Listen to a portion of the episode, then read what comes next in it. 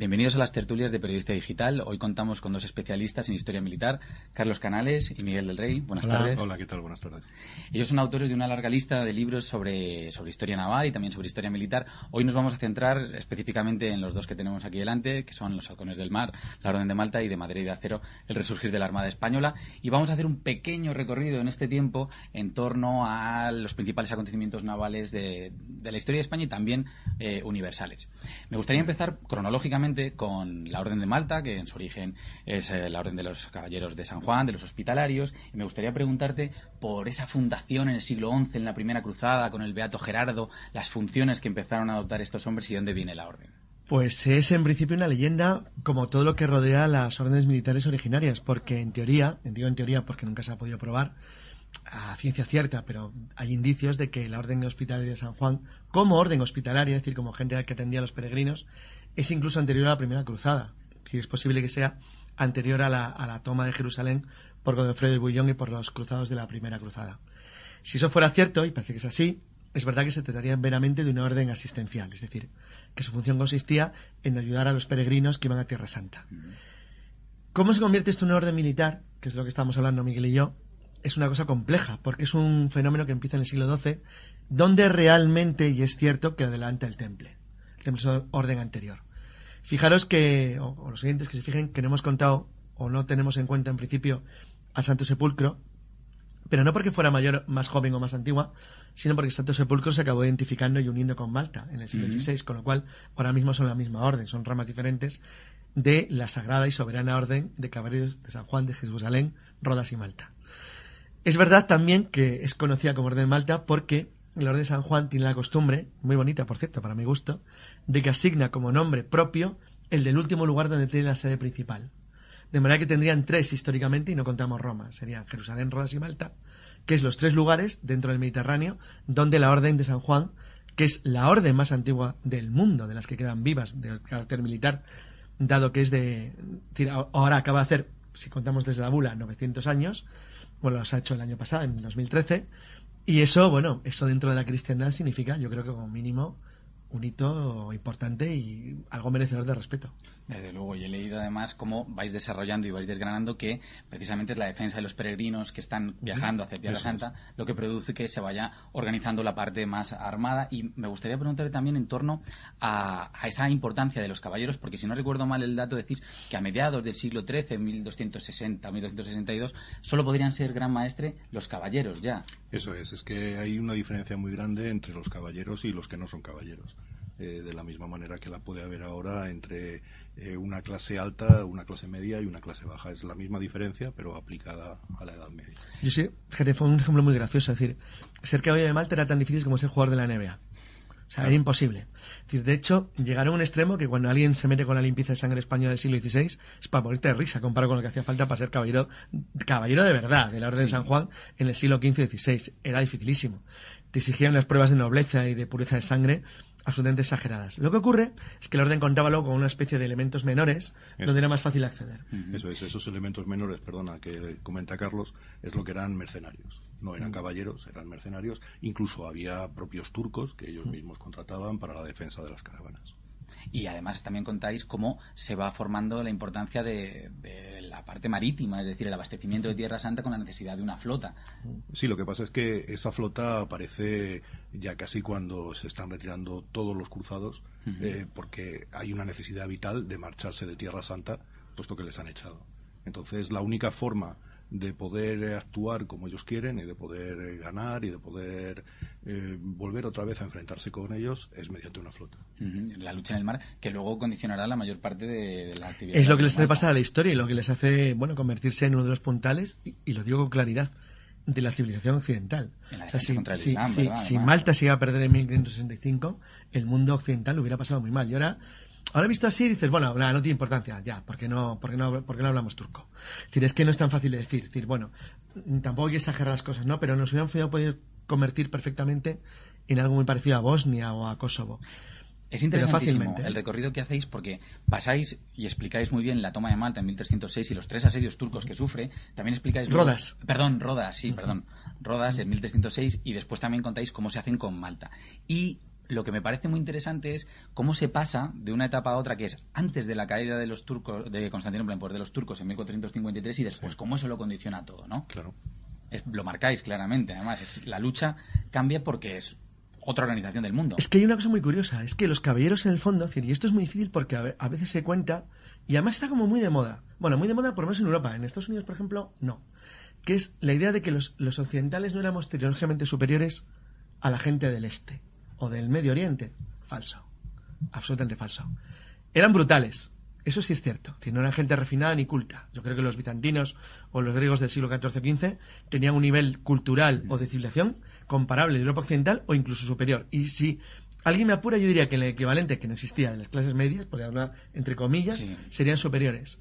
Pero lo que no lo eran de verdad era el uso de la tecnología en la utilización técnica de los elementos materiales para el control del poder. De hecho, una cosa que se les ha acusado siempre a los caballeros de San Juan en Rodas, y es verdad, es que establece una especie de apartheid. Es decir, ellos, las ocho lenguas, y esto es un tema interesantísimo porque es un antecedente de la Unión Europea muy original, es decir, las naciones que forman lo que es el núcleo de la civilización occidental son las lenguas de la Orden de Malta. O sea, literalmente, de la Orden de San Juan. Es decir, Provenza, Auvernia y Francia, tres en Francia, Aragón, Castilla, dos en España, Italia, Germania, que cogía todo el centro y este de Europa, Inglaterra. Es decir, ese es el mundo occidental. Todos los demás eran adláteres que se unían a alguna de las, de las, de las lenguas. Las ocho puntas de la cruz de Malta. Las ocho beatitudes. Entonces, la, historia de las ocho lenguas es fundamental porque ellos apartan a los griegos, a los que sean una especie de gente degenerada y apartada, que son ortodoxos, cismáticos, no les gustan, para que hablar de los musulmanes. Pero esta gente tan brutal y tan absolutamente salvaje tenía un concepto clarísimo de qué era lo que defendían y por qué. Entonces, eso que ahora es difícil de entender, porque efectivamente eran esclavistas, brutales, explotadores y muy agresivos, es la barrera que forman frente al Islam, un Islam muy agresivo, pero siendo muy pocos. O sea, en Rodas, en ningún momento hay más de 400 o 500 caballeros. siempre se ha dicho que en todas las acciones militares que participan los caballeros de la Orden de Malta... Uno a 100, uno a 200. Siempre son muchísimos menos en todas mm. las acciones. Y me gustaría que habláramos de una cosa que tiene que ver precisamente con esto también, y es que mm, yo lo conocía, pero aquí el detalle que contáis es muy bueno. Varios grandes maestros se dedican a el corso eh, en el Mediterráneo. Pues siempre se conoce que es muy varios grandes maestros, no, todos. Todos. todos. Desde el primero hasta el último, cuando Napoleón ya termina. Sigue, ¿no? Continúa. Sigue dedicado al corso. Pues es que la historia es interesantísima porque es mucho más conocido, ¿verdad? Ese corso de mm. Aluchal y de Dragut y demás. Pero claro, está al otro lado, frente a las mm, regencias berberiscas. Pero eran unos pringados, vamos a ver. Bueno, es que sí. Solamente Romegas, cuando captura, decir, el motivo del ataque a Malta, Solimán el Magnífico, Malta era una especie como de cosa infecta, enana que había por ahí. O sea, Solimán el Magnífico no decía atacar Malta porque sí, él estaba preocupado por Hungría y por el frente del Danubio, que es un frente de 4.000 kilómetros que es lo que le afectaba, no una cosa como Malta. Él decía atacar Malta por humillación decir, cuando, cuando Romegas, el mejor caballero probablemente naval del Orden de Malta, que toma la nave Custingaga, que era el, eunuco del serrallo de Sultán cuando venía a Venecia con... Los venecianos hacían negocios con todo el mundo. Cuando captura las, las, naves, las naves turcas que iban con el grupo de Custingaga, el botín que coge es cuatro veces más grande, lo repito, que lo que cogen los piratas ingleses en el Atlántico en 40 años. O sea, decir, vamos a ver. Los caballeros de Malta, a los corsarios del resto del mundo, les consideraban pues, una especie de pringadillos, advenedizos que no tenían ni idea. O sea, Dragut era un pobre hombre a lo de esta gente. decir, estos tipos eran unos genios absolutos metódicos del saqueo. Pero literalmente, es decir, eran poquísimos además y vivían de ello. Entonces, como diría ahora un inversor, la relación calidad-precio era altísima. Vivían de ello. Es que es muy diferente que cuando saqueaban se lo quedasen ellos a que cuando se terminaba con unas naves o cuando las saqueaba las flotas españolas se le tuviesen que dar al rey. Eh, si tenía que dárselo al rey, pues casi mejor. ¿Para qué? Si te lo quedabas tú, pues era mucho más sencillo. Eso se llama estímulo y es un concepto capitalista muy moderno. No, pero es curioso porque, por ejemplo, algo parecido ocurre cuando se producen esas regencias berberiscas que decía, que son muy francesas, los eh, reyezuelos, eh, los reyezuelos del norte de África, cuando toman piezas o conquistan algún territorio, lo añaden, son, no duran nada, porque precisamente eh, Felipe II dice, ah, por esta sí que voy a ir. Pero un caso significativo es la de hierba. es la hierba que no hay nada Dicen, bueno, ¿y por qué se pelean tanto por la hierba? Pues porque es un punto estratégico, un poco como Malta. Pero es muy bonito esta disputa de corsarios, ¿no? Es toda una disputa de corsarios españoles. Bueno, y- es muy bonito si no estabas en la Sí, disputa claro, de Si te convertías en esclavo a remar las galeras y cosas de esta que Si no te cortaban la cabeza. Pero es verdad que para el número que tenían, o sea, para los poquísimos que eran, los que los de Malta eran, eran una, de una agresividad y una ferocidad realmente extraordinaria. Además, como eran muy pocos y tenían mucho dinero, porque como eran de las clases altas europeas, ellos, en contra de lo que hubiera sido un caballero normal del siglo XIV-XV, por ejemplo, los que van a cruzar en Nicópolis o todo este tipo de gente, los, los caballeros de San Juan apreciaban la tecnología. Apreciaban las armas de fuego, los cañones, los mosquetes, claro. las pistolas. Las primeras También pistolas del mundo dinero, se venden todas en Malta. Claro, claro, la revolución Claro. militar moderna es fundamental. Pero porque tenían dinero. Entonces, es decir, por ejemplo, eh, mm, los caballeros de San Juan son los primeros compradores de armaduras. Por un lado, llevaban armaduras clásicas porque eran resistentes, porque las podían pagar, porque aguantaban y porque eran tradicionales, pero al mismo tiempo utilizaban la artillería más modernas, mejores pistolas, mejores carbuces. Arcabuz, ¿Por qué? Porque podían. Porque tenían dinero y lo podían usar para un fin porque lo podían pagar. Cosa que para, por ejemplo, para los, para los, no sé, para los connotrieros de Italia o para los, incluso para el rey de España o de Francia, era imposible porque tenían que mantener ejércitos enormes.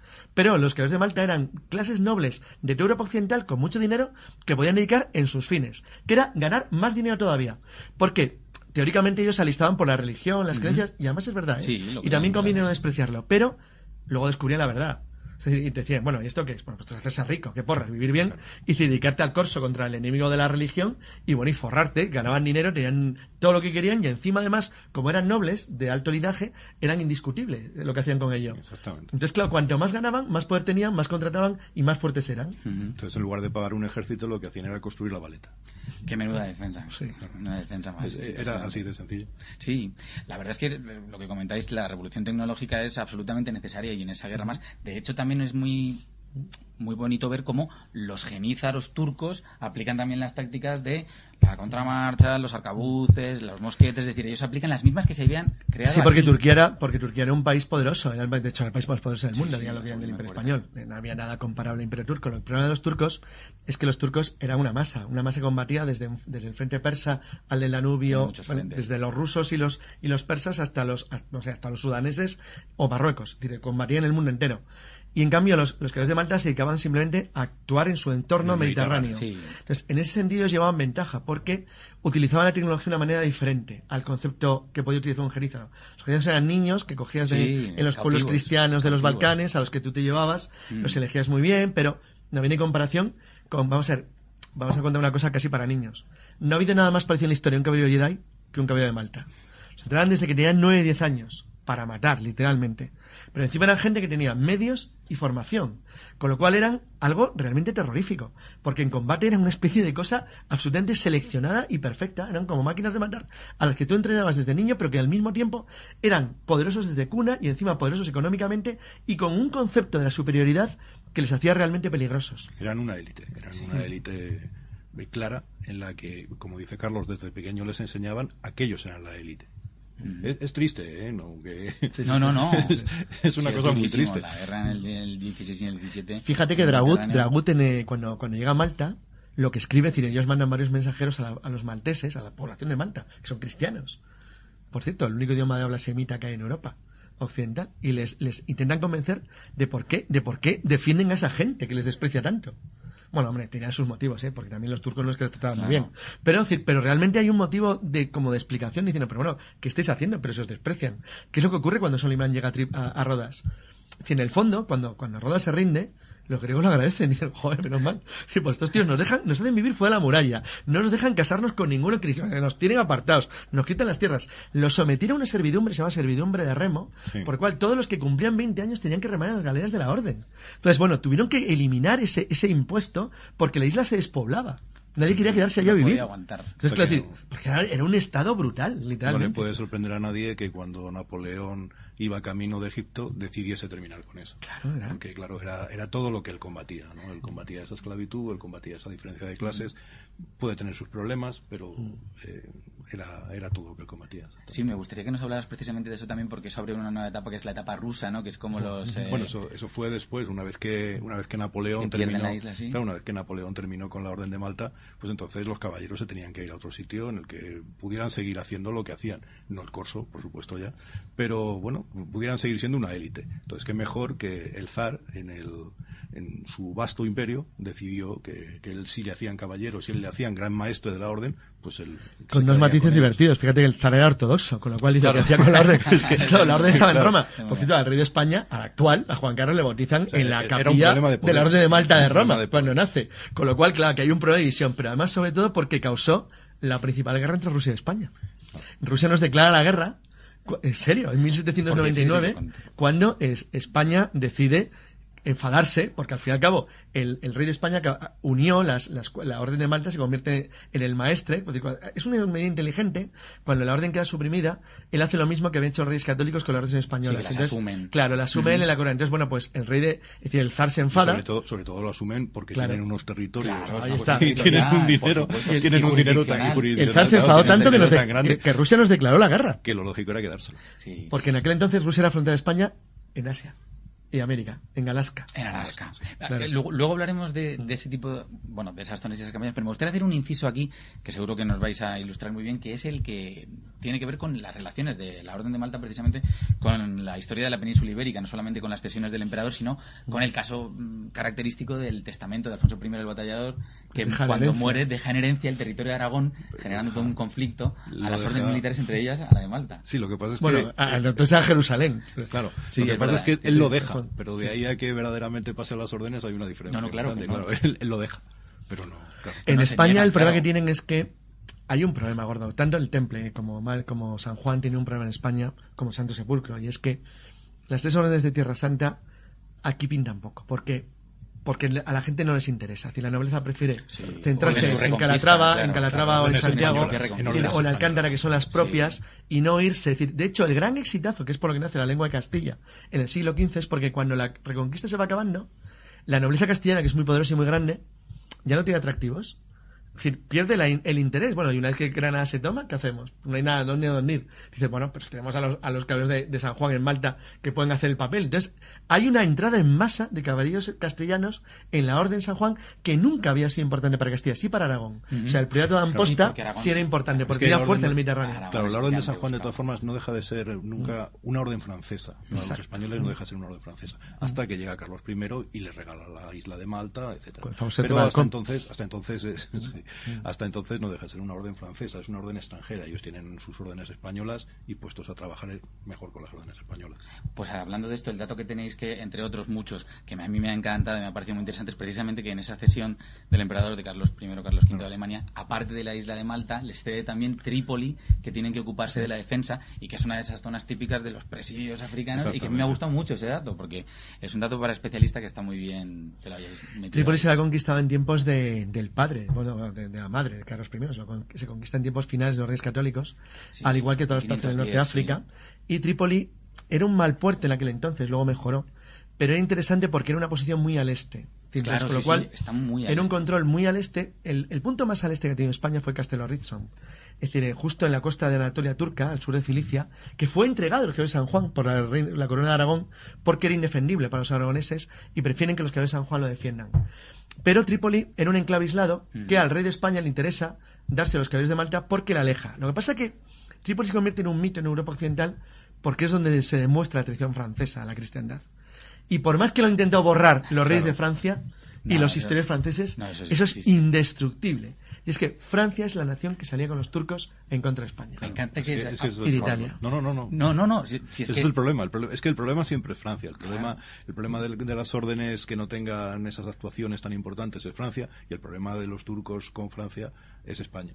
Desde luego. Es que el caso de los franceses, yo he trabajado documentación en la que he visto no solamente la intervención militar, sino económica, que los franceses, eh, por ejemplo, en Túnez, en 1571 y en 1573, que se intenta recuperar y se cojan momentáneamente, las fortificaciones de Túnez le realizan arquitectos franceses que están trabajando. El embajador de Francia está, el embajador de Francia está presente en el lado turco en el sitio de Trípoli, donde muere el último caballero gran caballero de la lengua inglesa antes de ser suprimida, mueren allí. Entonces, si dicen, bueno, pero esto son franceses. Y el de Tolón abierto para los, para los turcos, para los musulmanes. Y no pueden borrarlo por más que quieran. Eso es una cuestión impresionante, ¿eh? es una contradicción. También es aquello de poner la razón de Estado. No es una contradicción, no, es una contradicción. Por lo menos religiosa, son pragmáticos. Pero son motivos económicos. Claro, y la pero luego, luego claro, luego Francia se extraña. Ya ni siquiera la razón de Estado. El Mediterráneo, la lucha por el Mediterráneo son todo motivos económicos. Pero luego, fíjate, hay una frustración francesa que es cuando, por ejemplo, Jean-Paris Lavalette el famoso, es decir, que es francés, sabe que no va a contar con ninguna ayuda de su país. Pero, por ejemplo, Romegas, ya que le hemos citado antes, Romegas hay un momento, una época, en la cual él interviene en las guerras civiles francesas en las guerras de religión sí, sí, a de los católicos. Él es provenzal y dice, bueno, se acabó el rollo. Estos no me han ayudado a mí con los turcos, pues ahora se van a entrar protestantes. Sí que van a matar protestantes en el sur de Francia. De hecho, es el sur de Francia era profundamente protestante, toda la zona pirenaica. Incluso Navarra, que es Eso es. Entonces, él se dedica literalmente a aniquilar los, los, los, los, los enclaves hugonotes si nunca había San Juan, pero le da igual. Dice, bueno, que no me han ayudado, ahora van a algo bueno. Es decir, al final acaban metidos a guerras francesas, civiles. Y cuando Francia se hace católica, de verdad, es cuando vuelven, por decir una manera, a decir, bueno, es como hemos borrado la mancha que tenemos de lo que pasó. Efectivamente. Pero tampoco hay que olvidarse de los venecianos. ¿eh? No, que hacen otros traidores. Lo mismo, pero en el otro lado. Exacto, exacto. Ah, por cierto, la orden italiana fue principalmente italo-genovesa, eh, napolitano-genovesa. Los venecianos, un poco escabrosos de Juan.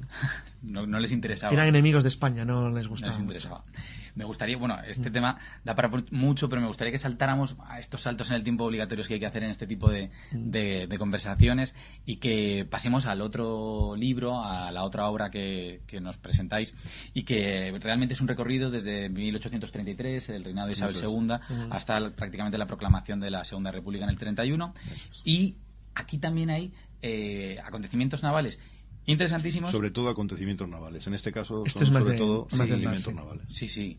Por ejemplo, empezando muy cerca de, Isabel II, en, la guerra carlista, en la primera guerra carlista. Yo esto no lo conocía, que me gustaría que nos lo ampliarais. Es la pequeña flota que montó el tigre del maestrazgo, Ramón Cabrera, ¿no? En Amposta. sí, una cosa artesanal, vamos, con su cuñado. Arriba y abajo. Sí, sí, con su cuñado. Y dos, y dos patrulleros españoles. Bueno, hay que, aquí hay que tener en cuenta una cosa. Es decir, la guerra, la guerra, de, la guerra carlista comienza en el peor momento de la historia probablemente de la Marina Española, que es cuando acaba de perderse las colonias americanas.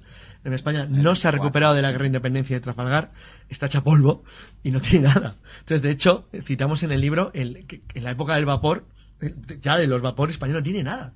Con lo cual, el gobierno, o sea, el gobierno liberal, tiene que recurrir a la Armada Británica, que es la que le, claro. que es la que nos vende varios vapores para poder patrullar las costas, porque el plan por español es que España aunque no sea una gran potencia naval, tiene aquí un problema. Y es que al ser una guerra civil, si los, si los carlistas cogen costa, tanto en Cataluña y Levante como en el País Vasco, España tiene un problema. Porque pueden recibir armas de naciones afines, desde Cerdeña, en el caso de, del, del carlismo aragonés y catalán, o de, no sé, o de cualquier potencia del norte de Europa, en el caso del carlismo en el País Vasco. Entonces, el objetivo de la flota española es el objetivo más aburrido que hay en una guerra, que es el bloqueo. Mm. Porque no tienes flotas enemigas. Entonces, es verdad que lo que habría es ingeniosísimo. Es decir, cogiendo a su cuñado y cuatro barcas que cogeran posta, decir, bueno, vamos a jorobarles un poquito. Porque sabían que los pocos patrulleros de la, costa, de la flota española tenían que cubrir centenares de kilómetros norte abajo, arriba, norte, sur, todo el tiempo, para no pillar más que barcas de pescadores. al final eso es desesperante. Sobre todo cubren mm. eh, la costa del Cantábrico, para mm. Tráfico de armas. el tráfico de armas que viene desde Inglaterra. Claro. Y que los ingleses juegan los dos bandos. Sí, sí, venden armas por un lado y por otro lado los Por un lado venden los barcos y por otro lado, vamos, alquilan los barcos, no los venden, y por otro lado venden armas a, las tropas carlistas. Sí, porque efectivamente, oficialmente, en la declaración de guerra, Inglaterra está con los liberales cristinos y isabelinos. Tienen miles de muertos en la guerra. Claro, oficialmente están ahí, pero. Pero combatiendo con lo español, claro. el liberal, prefiero. decir, con el bando liberal pierden centenares de. Tienen centenares de muertos. Eh, oficialmente y además. En la eh, práctica, en la práctica, ellos están con los liberales. Claro, claro no impide que entre los voluntarios que hay en el Ocarrista hay algunos ilustres ingleses. pero eso ya es un número. es una cosa personal.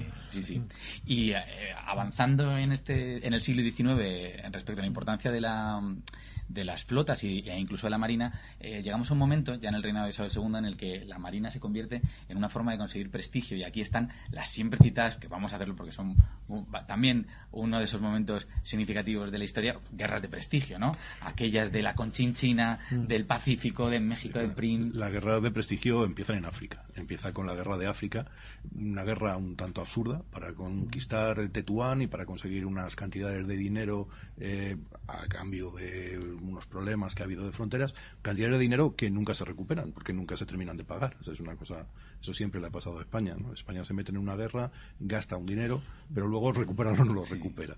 Y, claro, luego aparecen esas campañas de prestigio, entre otras cosas también porque el gobierno de O'Donnell tenía muchísimos problemas. Mm, es una forma de huir de los problemas internos. Mm, sí, a lo mejor todas las todas las campañas de prestigio, vamos a ponerle militares del siglo XX, también es una forma de huir de los problemas de los problemas internos diarios, ¿no?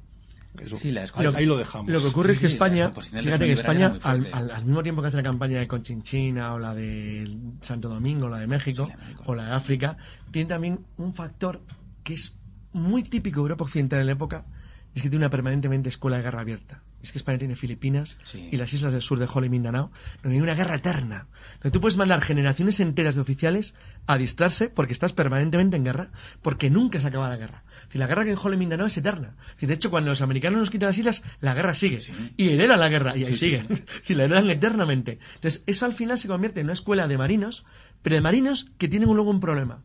Es cuando llega la guerra de verdad, contra barcos de verdad, no saben. Están acostumbrados a atacar islas pequeñitas con bandoleros, poco más o menos, a los que hunden sus juncos, usar las sociedades, ocupa sus fortalezas, te cuesta, pierdes gente, es complicado, es desastroso, llueve, hace frío, hay barro, tal, llueve. Es decir, es muy incómodo, pero nunca compites contra barcos como el tuyo. Entonces, cuando llega la hora de verdad, que es competir, estoy viendo ahora mismo la, ima- la imagen de Manila, Sí. cuando tienes que competir contra barcos de verdad, ¿qué, qué pasa? sí. Bueno, es el caso de Cavite también, ¿no? está, el caso de Cavite con No tienes experiencia. Y Montojo, y no, realmente no- lo que ocurre es lamentable, porque la Marina Española no era tan mala para ese resultado.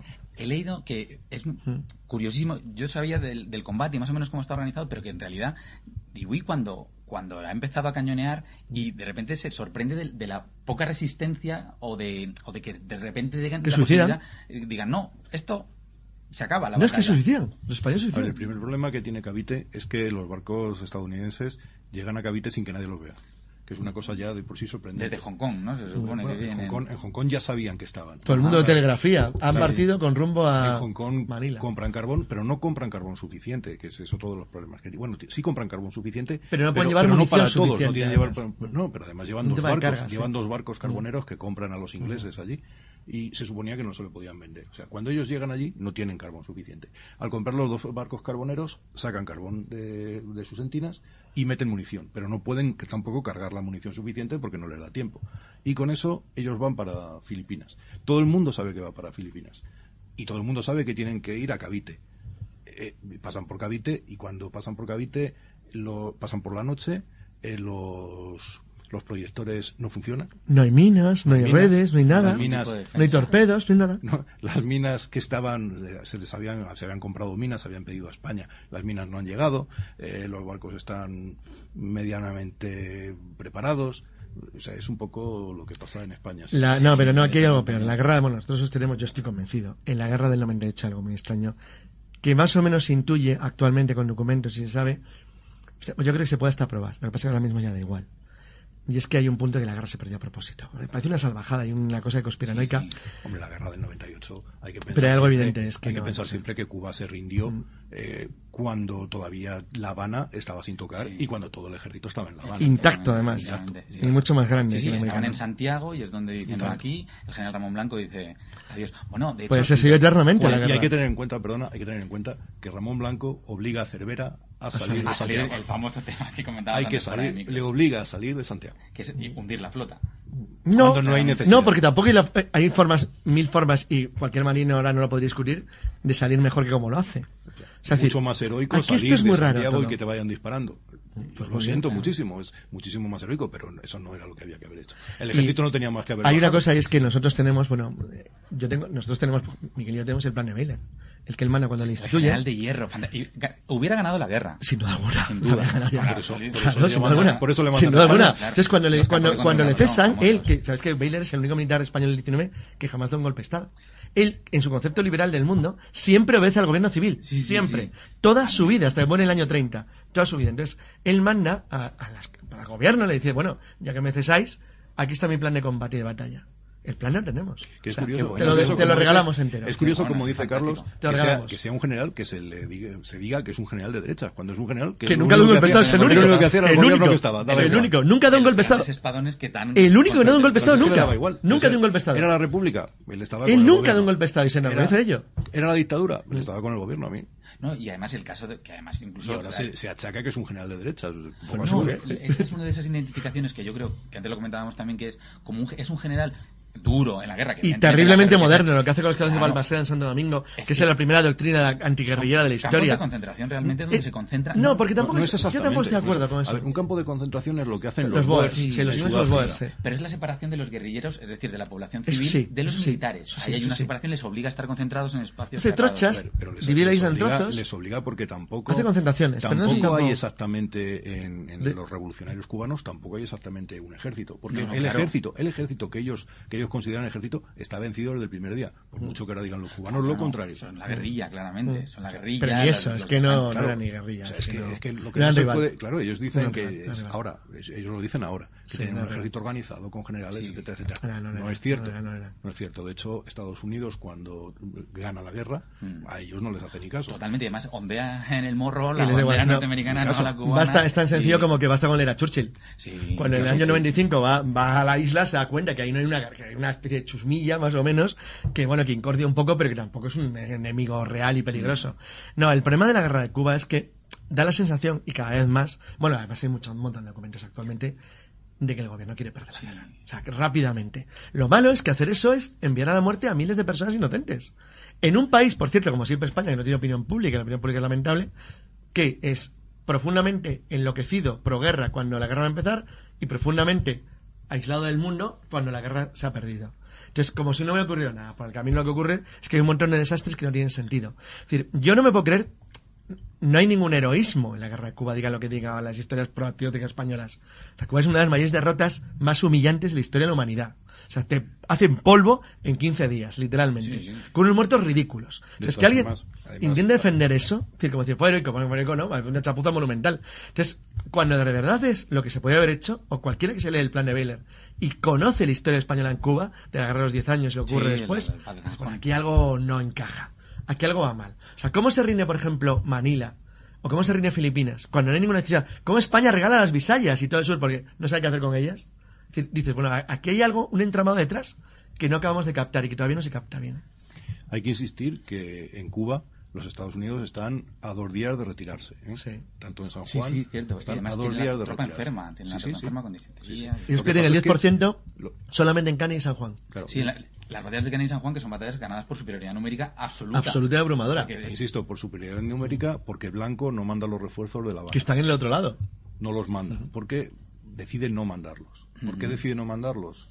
No, está claro, no está claro. bueno, recuerdo, es que mientras me decíais esto, conmemorando en el 98 el centenario de, la guerra de Cuba, eh, precisamente Cervera y otros tantos hicieron, el profesor Varela y demás, hicieron una serie de documentales bastante extensos. Yo recuerdo viendo uno de ellos, porque son bastantes horas, además, eh, se citaba esta teoría que estáis diciendo vosotros, que es que es eh, pues es raro porque nuestra teoría está mal vista. está muy mal vista. Había unos profesores que no eran de los más canónicamente. Bueno, te diremos que nosotros tenemos. dicen, ¿eh? Sagasta no hubiera mantenido la guerra nunca porque eh, debilitaba el gobierno. Pero tenemos documentos que lo prueban. Y yo sigo, yo sigo pensando que es un error de apreciación española.